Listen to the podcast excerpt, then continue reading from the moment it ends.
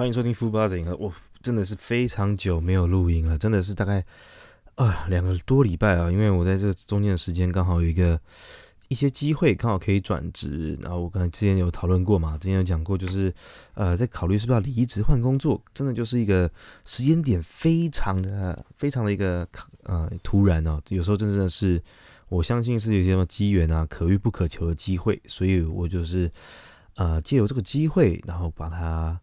呃，抓住了，应该算抓抓住了。在中间这个面试的工作啊，来来回回大概面试了四五次哦，应该是四次哦。因为这也是我第一次接近呃接触外商啊，我之前都是在当然是本土的店家商家工作。自己的学历或者是语文能力没有到特别好，所以，呃，这次有机机会到外商工作，所以哇，他们真的是非常严谨哦。我说，在前面的面试，不管是 HR 到他们的主管，然后再去到现场去看一下，甚至到后面再跟你嗯要个薪资的所得啊等等，中间的真的是非常的一些细项啊，就是就是。你也不能想要自己开多少年薪就开多少年薪，你要能足以证明你有那能力嘛。所以呢，所以在这之间来来回回沟通，然后看，然后他们会评估开个 offer。那当然，整个下来终于结束了。所以上礼拜到这礼拜，我不是没有不录呃不录音，真的是太忙了。然后也借由呃假日的时候啊，出去难得出去的一个微旅行。但我去到的地方是哪里呢？我是第一次去，其实因为台湾其实真的很多地方要玩也是玩不完了，只是说你到底有没有心去玩。而且台湾旅游说真的特别的贵，我我大家基本上都可能会愿意去什么垦丁啊，或者是一些游乐园啊，或者是哪些台南啊吃小吃，就是一些啊大众都会去的。我这次也是去台南，但是呢。去的地方是御景啊，御景这地方我从来没去过。我跟别人，别人跟我讲说，真的是什么东西都没有，没有错，真的什么都没有。有了，不过有还是有一些可以吃的东西。我说可以，就是观光客可以蛮有名可以去的地方，还是蛮多的。那我去那边，其实因为那边好像是个自然保护区，所以在保嗯他们原生的状态其实是还蛮不错的。那他们当然以发展农产业为主。好像是芒果吧，还是什么的。不过因为现在季节的关系，所以并不是你就就看不到，就完全看不到。那在去预警的过程，这也是我第一次去哦。我因为平常自己也没有车嘛，所以去那边的机会很少。但是去的时候，哇，我真的觉得，即使不是观光客常去的地方，确实是还是蛮好玩的。不管是游山玩水、走走踏踏青，然后看一些真的没去看过的地方。真的是还不错，但是全部预警我们查了一下，好像就两间 Seven Eleven，我真的觉得 O M G 哦，真的太扯淡了。可能是因为我自己住在呃都市吧，所以觉得哎，便利商店不是应该习以为常吗？大家平常都在买购买东西，都是店到店啊或什么的。然后我到了预警就说哇，住这么远，那你真的没办法店到店，可能黑猫直接送到你家还比较快，真的是这种感受。前前后后，我们虽然只有去了一天啊，但是，啊，能体会的当然相对蛮多的。我觉得台湾，呃，自己要玩，当然不一定是就可以真的是随处走走，因为毕竟自己在台湾有地理优势嘛，有车，语言也通，然后你用的也不用换换钱。所以，如果各位如果想要去旅游啊，不一定是要往那些呃大方向，像是我刚刚讲的一些热门景点那边去，那边人挤人啊，或什么的。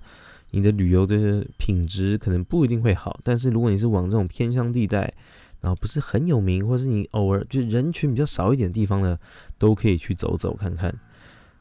所以我在上周的时候啊，刚好避开了台北北部好像转冷的时候，然后就往了中南部跑，然后。整体起来是感觉非常的棒。那再来就是因为我找到了新工作嘛，那所以之后的录音时间应该我也会把它完成，在假日的时候也会完成。因为我知道，呃，外商可能压力也会大一点，但是我一样会找时间把它录音完成。这一切啊，我觉得真的发生的太突然。其实我在我现有工作上面，我从来没想过是会有转职或者是离职的离职这件事情，一直是属于一个。啊，我觉得这间公司很好，然后有自由可以自由的做事情，有自己的想法可以表达，然后大家同事年纪相仿，大家玩乐在一起，真的是不错。但呃，有时候觉得说，哎，有机会挑战更高的薪资，当然有机会挑战更高的薪资，但是相对的压力会更大。同时，你会怎么选择？所以呢，我那时候也是衡量很久。原本这个工作不是应该，啊，原本这个工作是应该，啊，这样讲，找我朋友，但是我朋友他已经没有在，呃，已经自行创业了。那我就说，哎，那你找他干嘛？他说有工作之缺，我就有兴趣，我就想说，哎。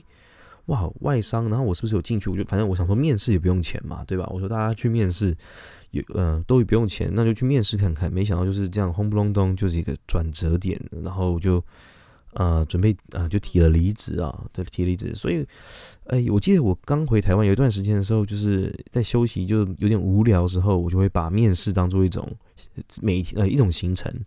我想要，因为我我觉得有些人对于人与人见面可能会。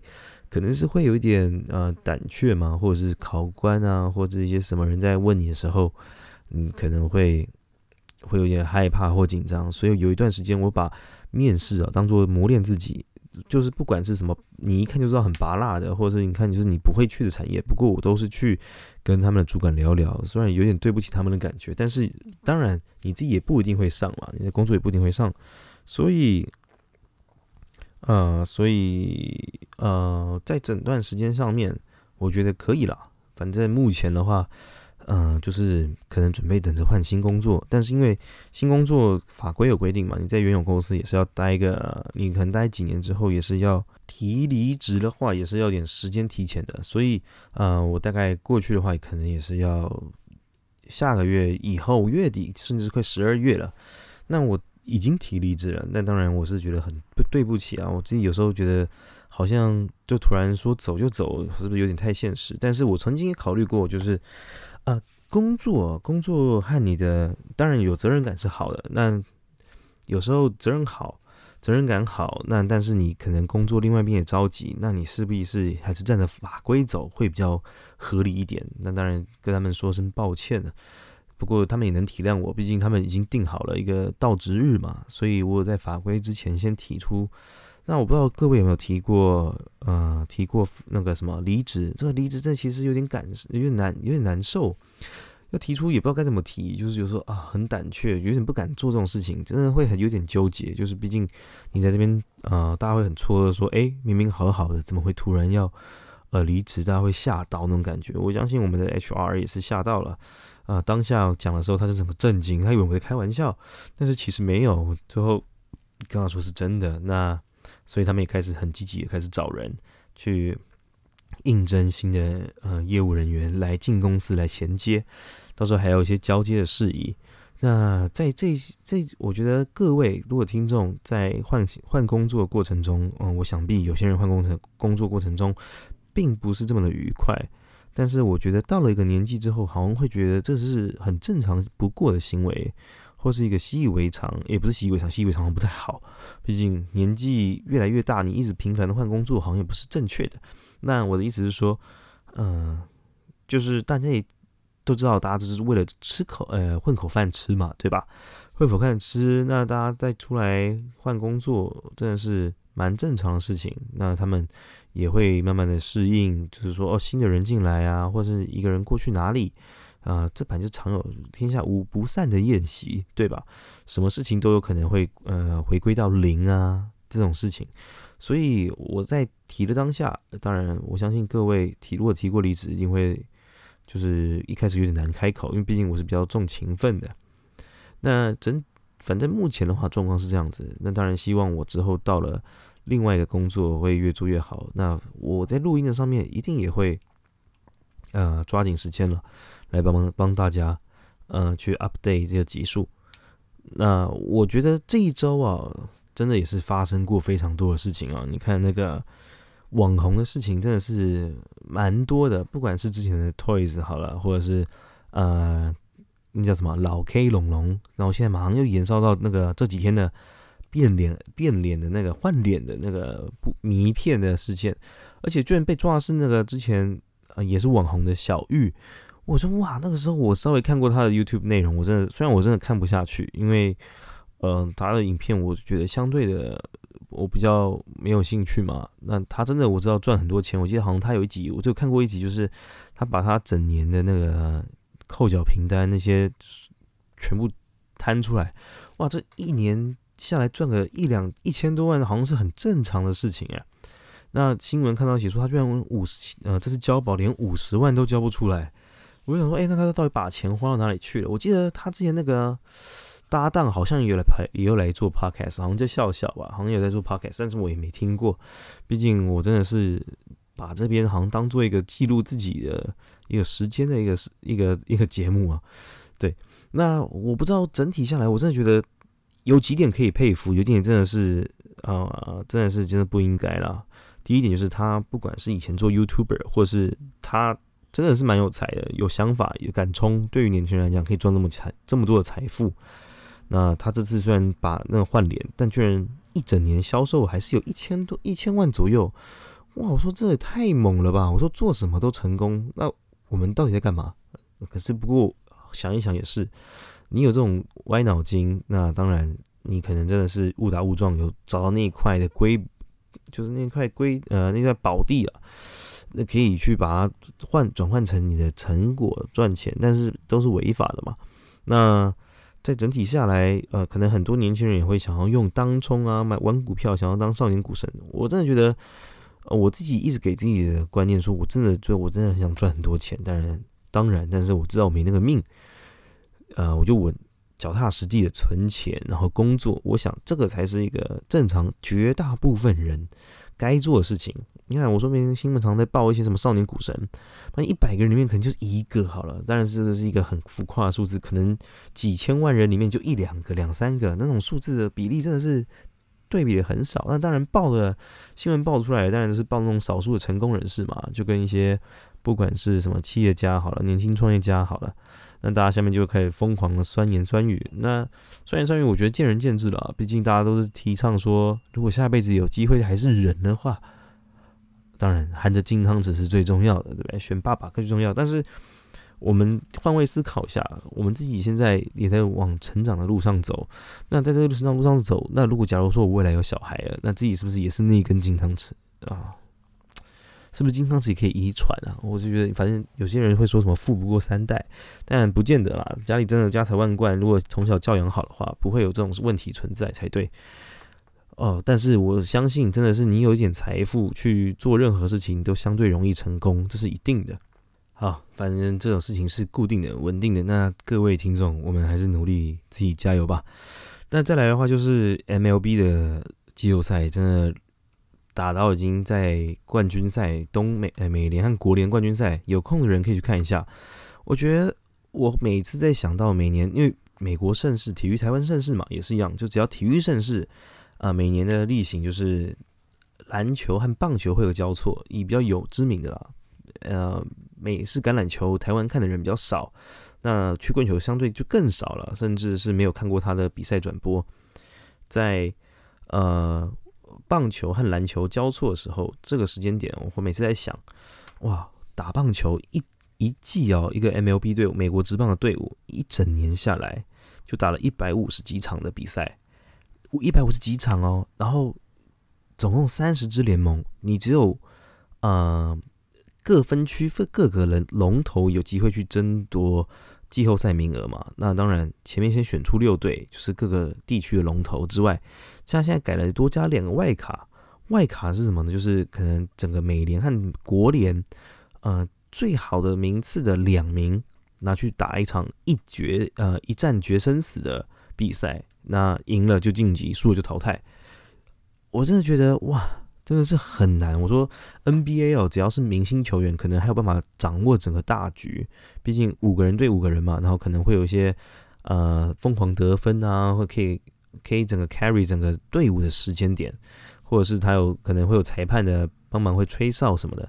但棒球选手的直棒明星，我真的觉得太强了。我说你即使是啊，真的是 All Star 那种等级的，就名人堂等级那种好了，你一个人真的无法说 carry 就 carry。我说球给你打还不一定打得出全垒打，对吧？我说在美国职棒里面，你拼了一整季，然后可能输了一场比赛，然后就。整季就浪费掉了，我真的觉得，哇，要拿冠军好难，他们的冠军价值真的是非常的高啊。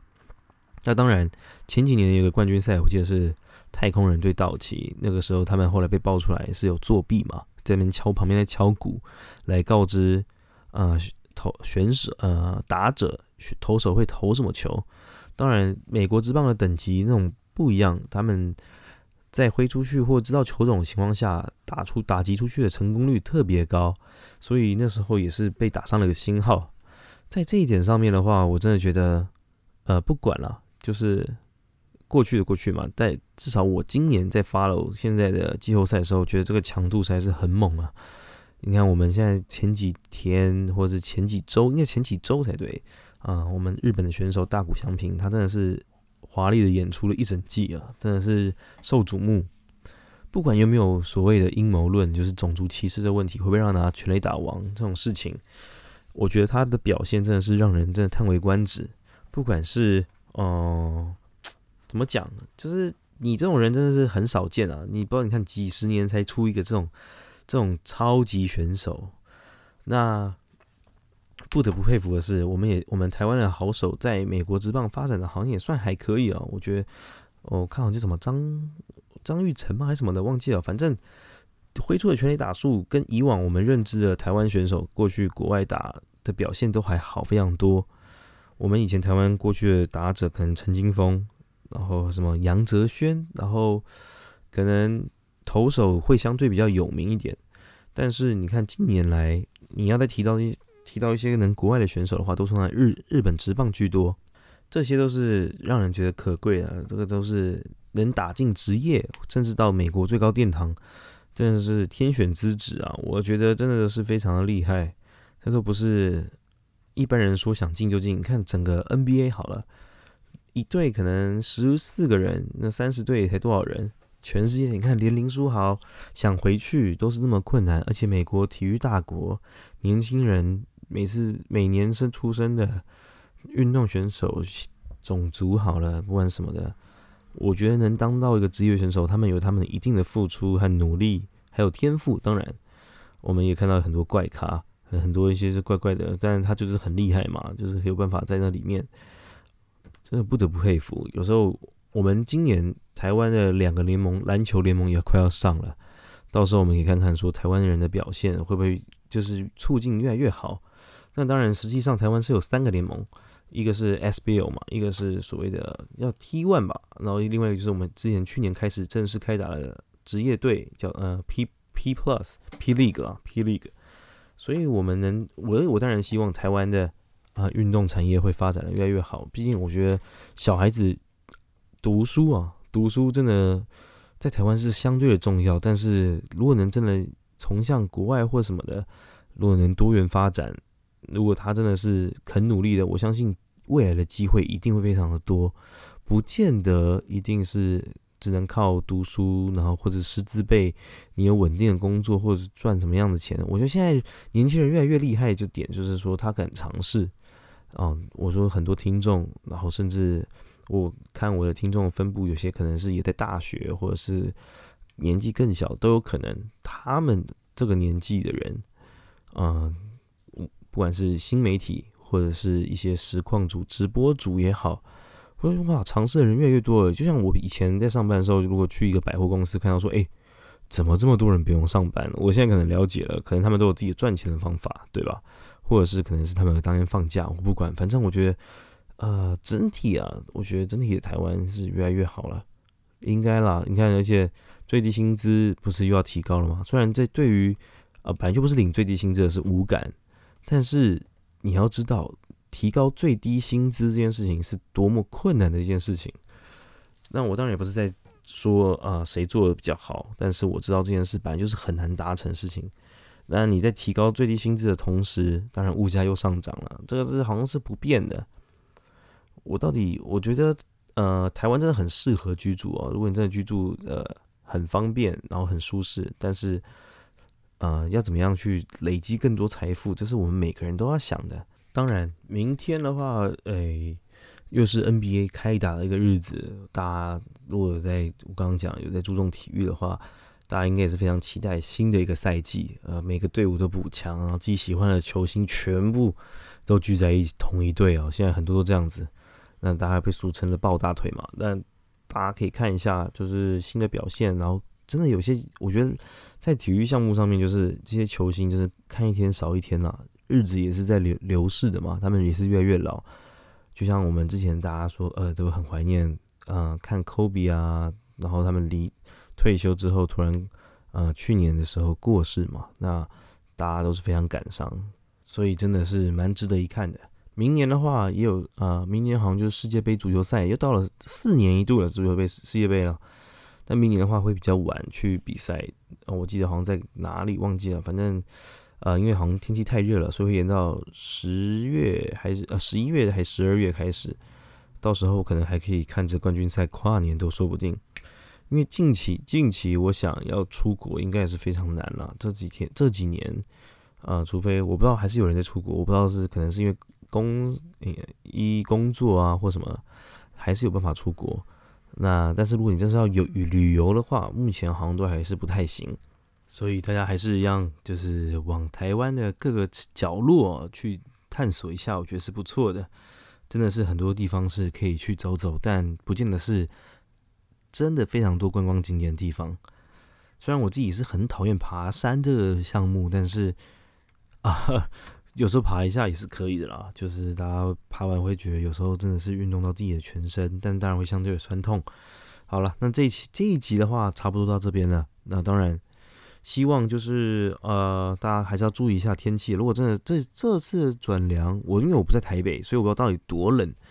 如果真的转凉非常多的话，大概是我觉得近几年来可能真的是唯一感受到冷的。我觉得记得前几年我连冬天衣服都没拿出来。